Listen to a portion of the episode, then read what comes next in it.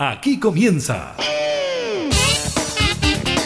La Cámara en la Radio. Una mirada amena a la agenda de trabajo de los diputados. Con la conducción de la periodista Gabriela Núñez. Información, música y actualidad. En La Cámara en la Radio. Por Radio Cámara de Diputados de Chile.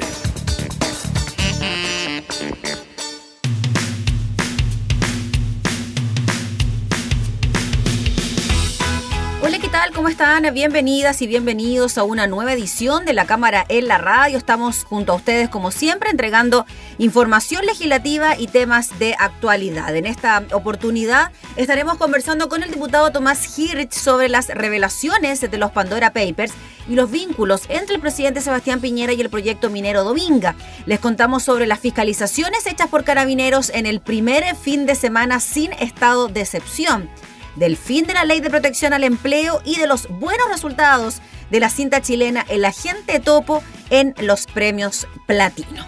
Iniciamos la cámara en la radio. Un paso adelante y dos atrás. Dame algo nuevo, no repitas más. Tú y yo perdiendo el tiempo con ese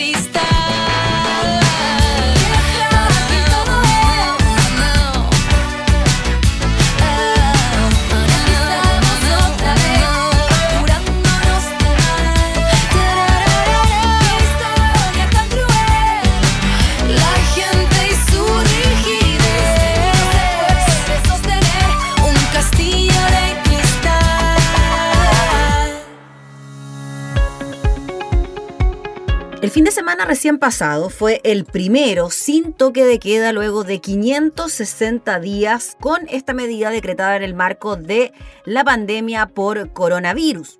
De esta forma, sin restricciones de horario, los bares y locales nocturnos vivieron mayores concurrencias a sus dependencias. Eso sí, las medidas de control se hicieron presente. De acuerdo a cifras de Senda, desde el jueves y hasta el domingo se aplicaron más de 1.520 controles de alcotés y narcotés a conductores en todo el país.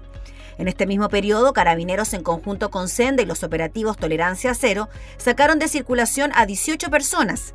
De esta cifra, 14 por consumo de alcohol y 4 por consumo de drogas. Respecto a este último punto, el 100% corresponde al consumo de marihuana. Este año, en comparación al 2020, hemos multiplicado cuatro veces la cantidad de controles que hemos aplicado en la misma fecha, Con este despliegue hemos sacado de circulación a 18 personas que conducían bajo los efectos de alguna droga, dijo el director de Senda, Carlos Charme.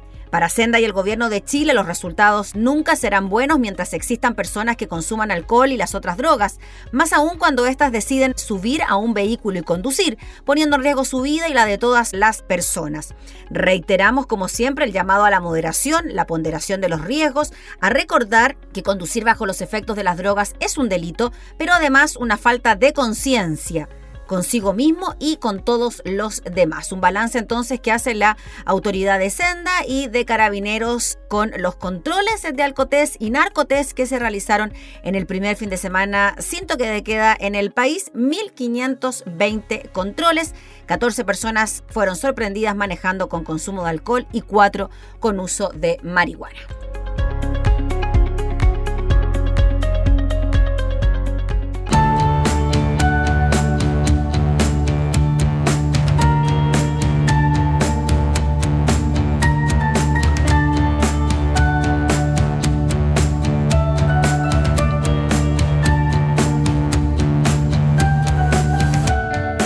Aspas de papel van a girar, multiplicando el viento que sopló en algún remoto lugar.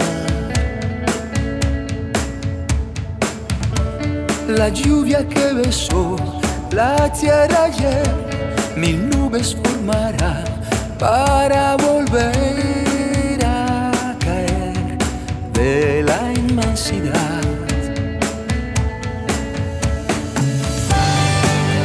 Aletear de mariposa vuelve hecho un huracán. Y hasta un rincón oscuro del corazón. Vuelve el amor lanzado al viento como un fiel boomerang. Que no pregunta a dónde va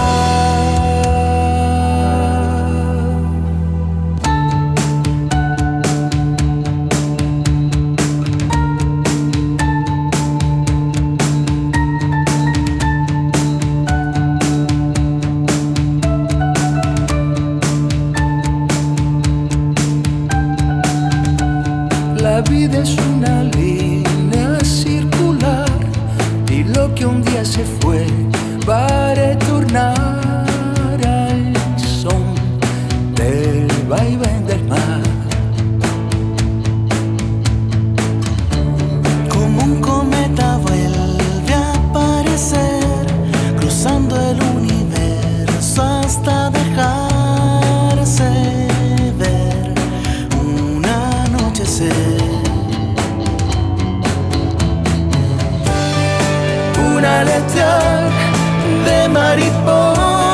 vuelve hecho un huracán. Y hasta un rincón oscuro del corazón. Vuelve el amor lanzado al viento como un fiel pumerán que no pregunta a dónde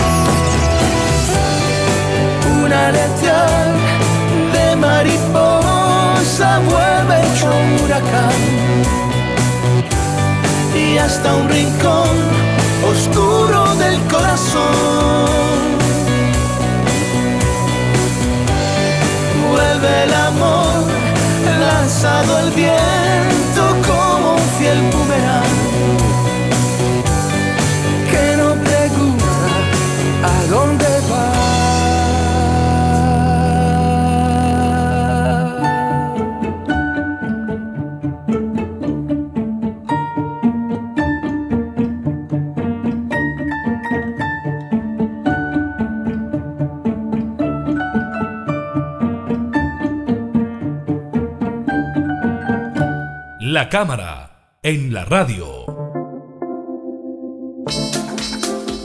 Durante este fin de semana se dieron a conocer una serie de documentos conocidos como los Pandora Papers que relacionan a una serie de autoridades mundiales con actividades irregulares, podríamos decir. Una de estas actividades tiene que ver con el presidente de la República, Sebastián eh, Piñera, y la venta de su participación en la minera Dominga, en las Islas Vírgenes Británicas, a su socio de aquella época, Alberto Delano. Vamos a hablar de este tema, de lo que significa significa esta venta, de las posibles irregularidades que podrían existir en aquella transacción con el diputado Tomás Hirsch. ¿Cómo está, diputado? Muchas gracias por recibirnos. Hola, ¿qué tal? ¿Cómo está? Muchas gracias a ustedes por esta posibilidad de dialogar. Gracias, diputado. Bueno, diputado, esta información o parte de esta información ya se había develado por ahí por el año 2017, hubo reportajes al respecto, investigaciones judiciales también en la materia, pero quizás ahora lo que llama más la atención que ya se había sabido quizás en años anteriores, es este pago en cuotas, ¿no? Condicionado la tercera cuota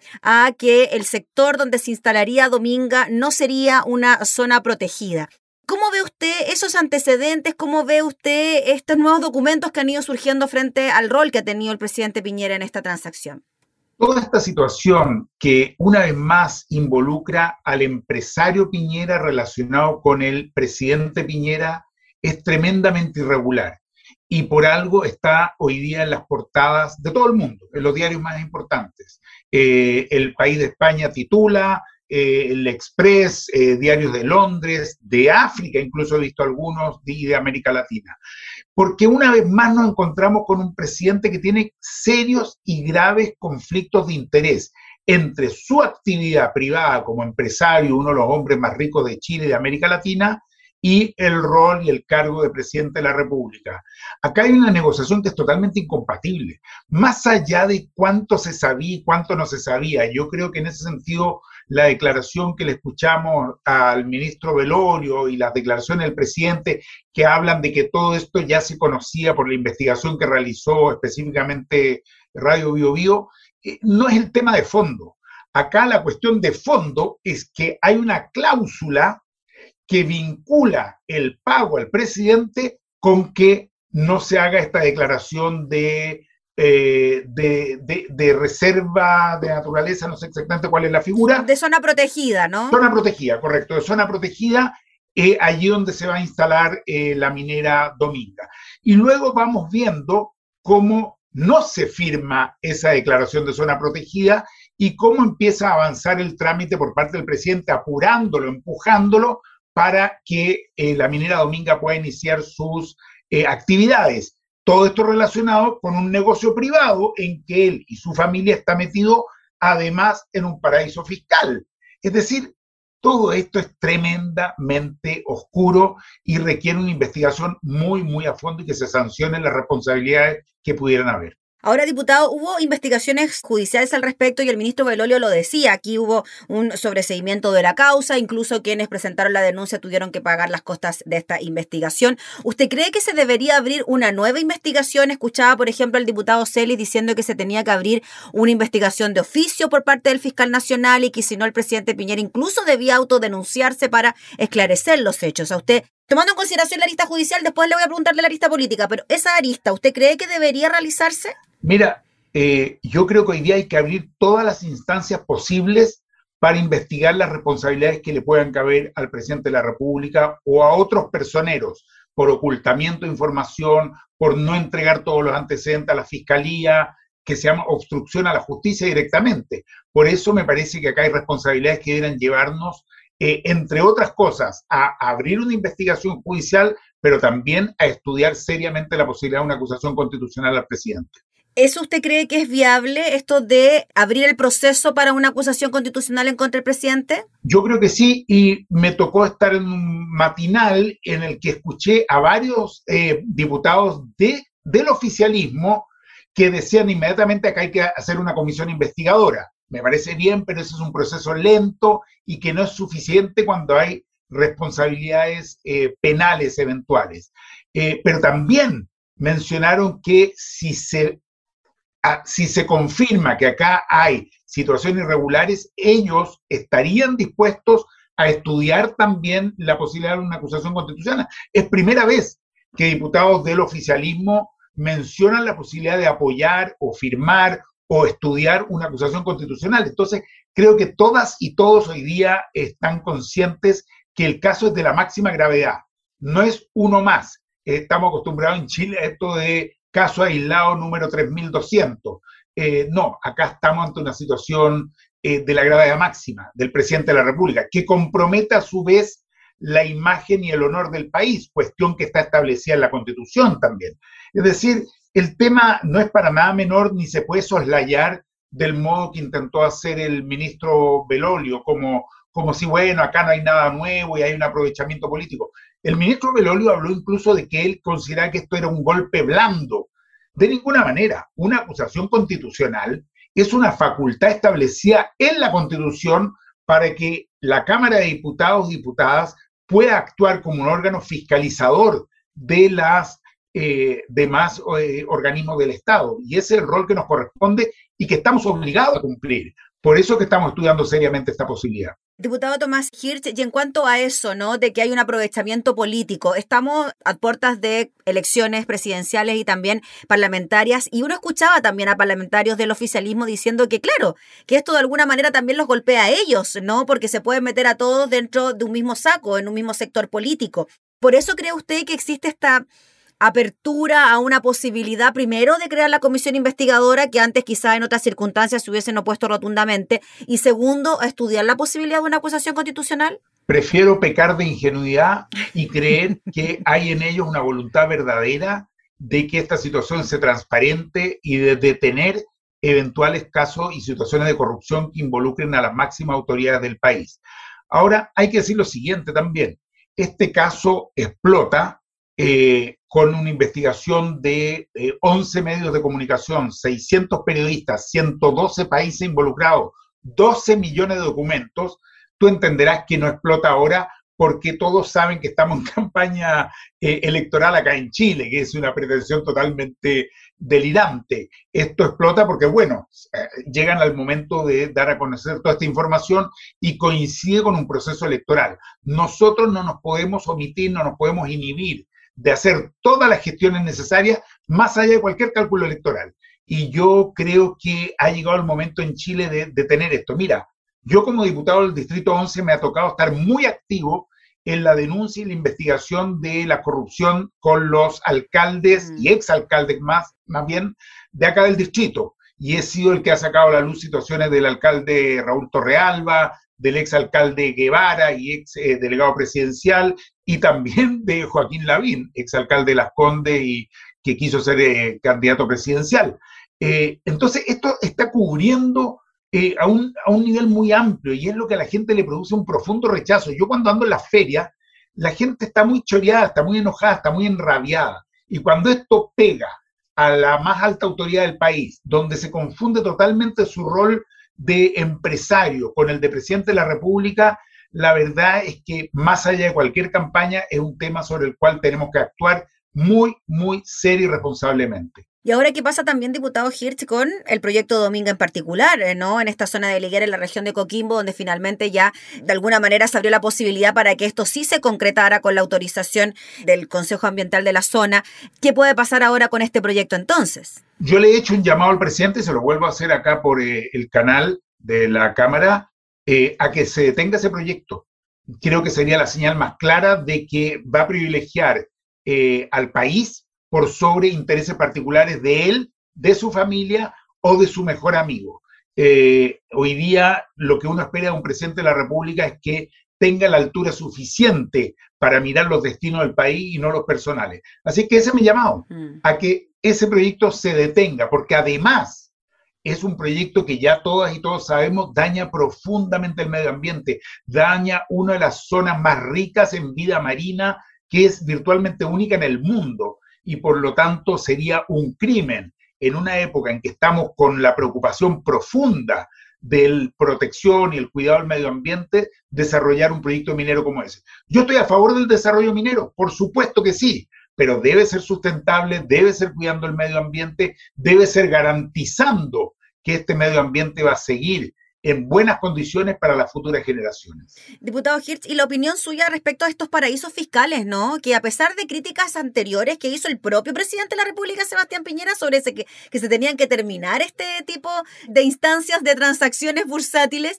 siguen operando y no solo para personas naturales, sino que también para altas autoridades, jefes de Estado, diplomáticos, artistas de cine y televisión y musicales. O sea, aquí todos caben dentro del mismo saco y siguen operando en este tipo de lugares. Voy a ocupar las mismas palabras del presidente de la República en la entrevista de Ecuador. Paraísos fiscales que son utilizados por narcotraficantes y que son utilizados para hacer lavado de activos y evasión de impuestos. Estoy ocupando sus palabras. Mm. Las comparto plenamente. Lo que me parece una incoherencia total es que entonces él esté utilizando estos paraísos fiscales y los esté utilizando al mismo tiempo que está haciendo estas declaraciones. Mira, hoy día tenemos que ser muy claros. El presidente de la República debe transparentar todo su patrimonio. El que está en fideicomiso ciego, el que no está en fideicomiso ciego, el que está entregado como herencia adelantada a su familia, a sus hijos, porque ese es el único modo de dejar claro si hay o no hay conflicto de interés. Y por cierto, somos de la opinión que los paraísos fiscales deben dejar de existir porque hoy día para lo único que sirven es para actividades ilegales e ilegítimas. Finalmente, diputado Hirsch, ¿usted cree que ya durante esta semana en la Cámara se podrían tomar determinaciones como estudiar una posible acusación constitucional o la creación de una comisión investigadora? Ah, no me cabe duda. Este es un tema que no admite dilación. Yo espero que rápidamente, ojalá en las próximas horas o días, mm. ya tengamos una definición clara. Ojalá no solo de la bancada de oposición, sino que mucho más transversalmente un acuerdo sobre las acciones a tomar respecto a este caso. Muy bien, pues diputado Tomás Hirsch, le agradecemos enormemente por el contacto, que esté muy bien, que tenga buena jornada y semana. Muchas gracias, que esté muy bien. Gracias. Chao, chao. Chao. El diputado Tomás Hirsch hablando entonces sobre estos Pandora Papers y cómo involucran al presidente Sebastián Piñera.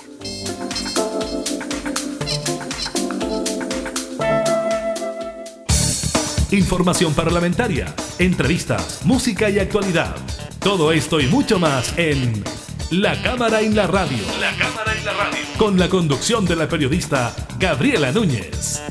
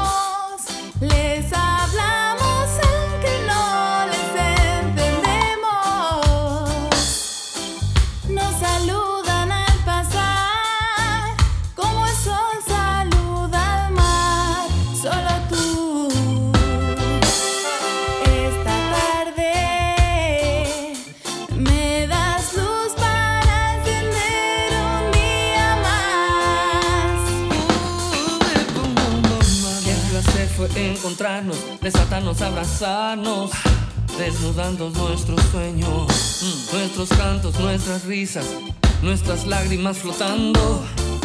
Oh, oh, oh. Oye, gata de ojos verdes, mi amor, mi compañera, que me ilumina los días, por eso vivo cantando, para encontrar tu sonrisa. Linda señorita, tú eres mi única razón. clausura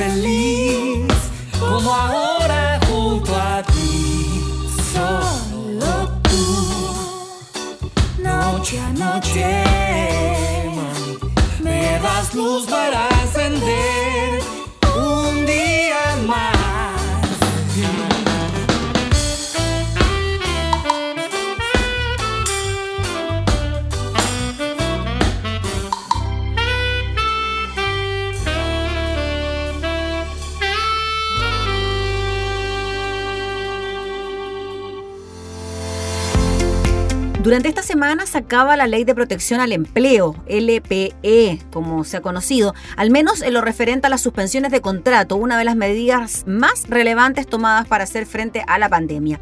La ley que rige desde abril de 2020 permitió que empresas y trabajadores solicitaran la suspensión temporal de los contratos laborales, posibilitando a los empleadores hacer uso del seguro de desempleo al cual se le inyectaron más recursos sin perder el vínculo con la empresa con la idea de que una vez lo peor de la emergencia sanitaria pasara, volver a sus actividades laborales. El gobierno había extendido la vigencia de la norma el mes pasado hasta el próximo 6 de octubre, día en el que finalmente expirará. En estos 18 meses, trabajadores de todos los rubros y en empresas de distinto tamaño hicieron uso de la medida, alcanzando, según datos del Departamento de Estudios del Ministerio del Trabajo, 864.306 trabajadores con solicitudes aprobadas durante algún momento de la ley. De estos, actualmente quedan 65.054 bajo esa condición, es decir, un 7,5% del total. Con esto, desde la entrada en vigencia de la ley, alrededor del 17% de los trabajadores cotizantes del seguro de cesantía hicieron uso en algún momento de la ley. La ley de protección al empleo fue una de las herramientas más importantes para proteger los empleos de cerca de 865 mil personas que en un escenario sin este instrumento podrían haber perdido su trabajo por el fuerte impacto que tuvo la pandemia en las distintas actividades de la economía. Hoy, frente a la recuperación de los niveles de empleo de los últimos periodos, han ido cambiando las prioridades. Comenzamos protegiendo las fuentes laborales de las personas y estamos transitando hacia la creación de nuevos empleos formales, señala Hans Shelter, jefe de estudios del Ministerio del Trabajo. Los datos muestran que la mayor cantidad de solicitudes vigentes a la vez se registró en los primeros meses de la pandemia, desde fines de marzo hasta septiembre, para luego comenzar a caer drásticamente hasta febrero del presente ejercicio, para luego cuando volvieron las cuarentenas en marzo volver a subir, pero en forma mucho menos empinada que durante 2020. Y a partir de julio ya se registró un nuevo descenso hasta el mínimo de fines de septiembre. Tras conocer este informe, el director del Centro de Encuestas UC, David Bravo, que destaca en primer lugar que se entreguen de manera oportuna y que se consideren la información de las suspensiones vigentes y no solo las aprobadas.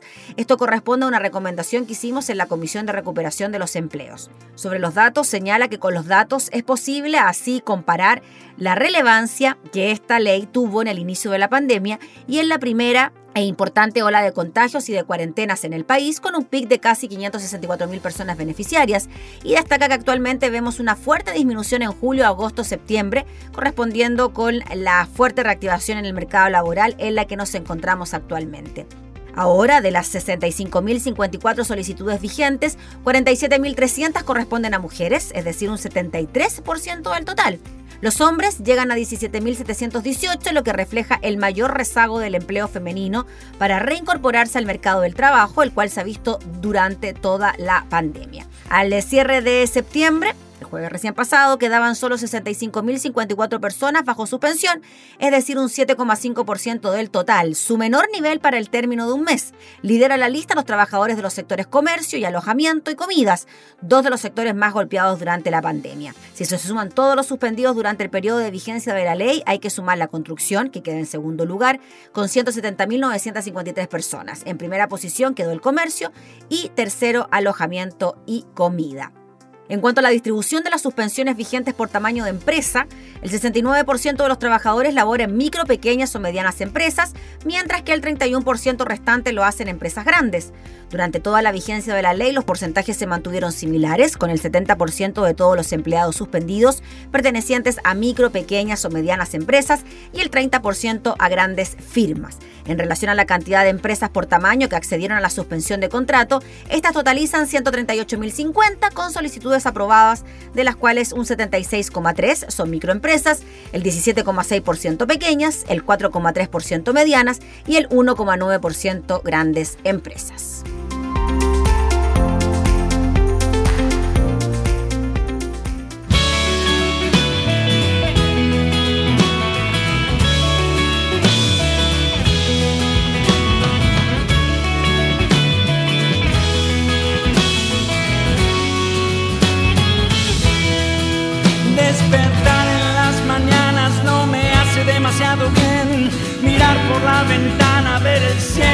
Pasearme por la calle, que la gente pueda ver la montaña de tristezas que dejaste amanecer. La ciudad en que marchaste, las piedras que tiré, el sueño que mataste, la herida que sangré. Odié los uniformes, los verdugos de cuartel. La lucha lleva a cuestas la esperanza del atardecer.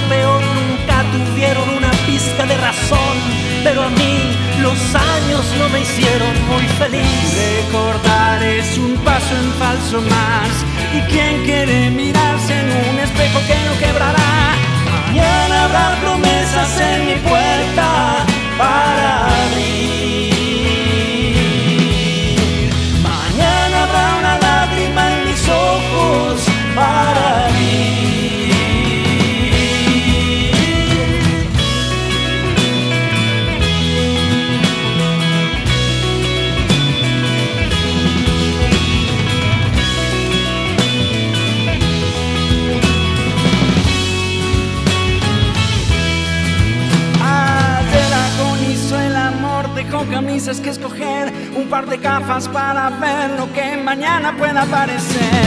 Ayer agonizó el amor, la muerte lo dejó escoger. ¿Y quién puede resucitar las flores que pisaste ayer? Demasiados imposibles para no morir feliz. ¿Para qué contar estrellas? ¿Para qué vivir por ti? Solo la muerte me puede esconder. Nadar de espalda a ti también te sienta demasiado bien. Mañana habrá promesas en mi puerta para abrir.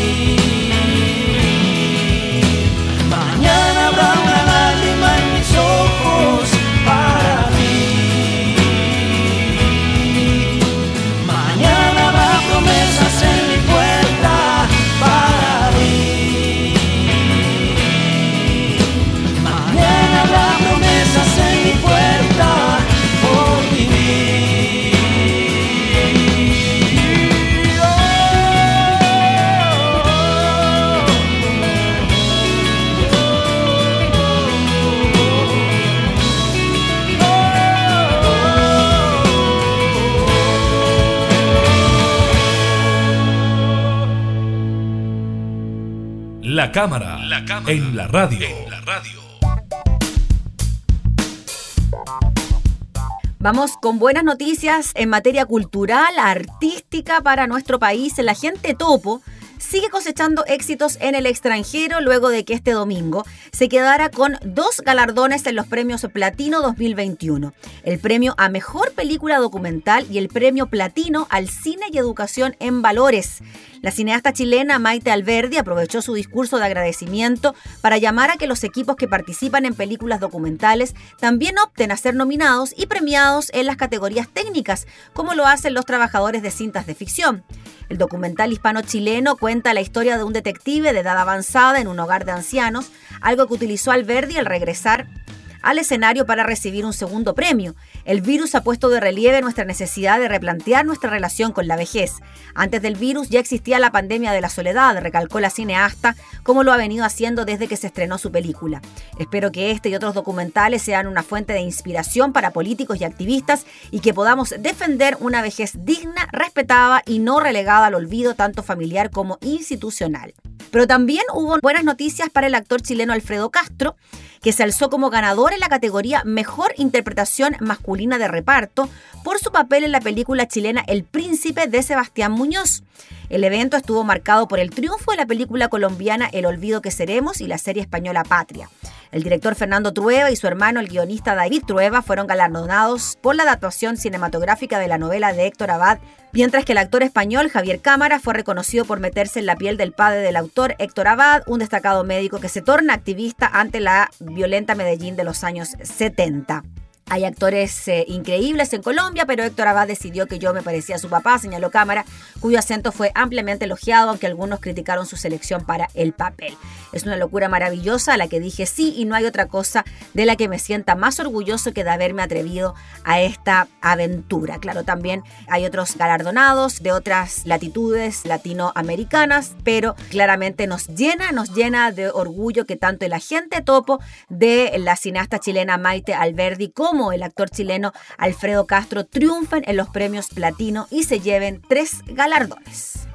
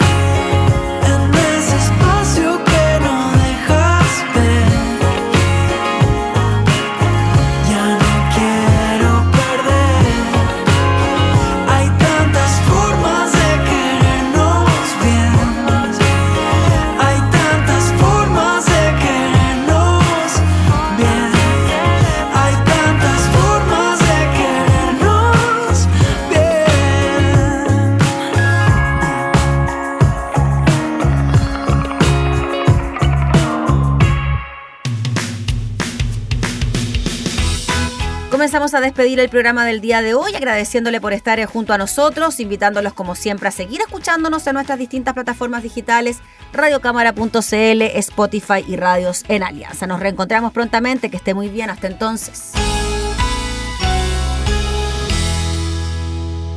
Hemos presentado La Cámara y la Radio, una mirada amena a la agenda de trabajo de los diputados. La Cámara en la Radio, con la conducción de la periodista Gabriela Núñez. Información, música y actualidad en Radio Cámara de Diputados de Chile, acercando las leyes.